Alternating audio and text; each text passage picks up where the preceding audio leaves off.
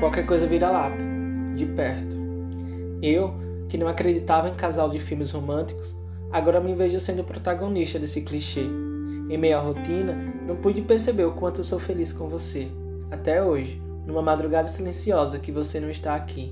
Eu percebi o quanto esse quarto é só quatro paredes sem você. Eu, que sempre tive em mente o que era o padrão de uma família feliz, tipo aquelas de comerciais de margarina com todos sentados à mesa, sorrindo pela manhã.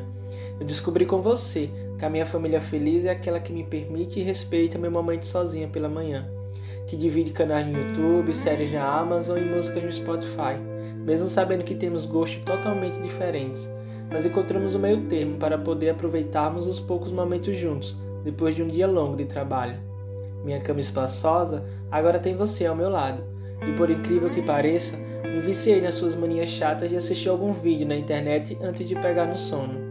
Hoje, sem você aqui, tentei pôr o celular para tocar algo no aleatório, mas me senti invadindo um espaço que não era meu. E foi assim que eu percebi que a família feliz ela não faz morada em residenciais, apartamentos ou mansões, pois família feliz é a companhia, seja ela em um colchão no chão do quarto ou em uma cama king. Então eu entendi que eu te amo de perto. Amo manias que não me vejo viver sem.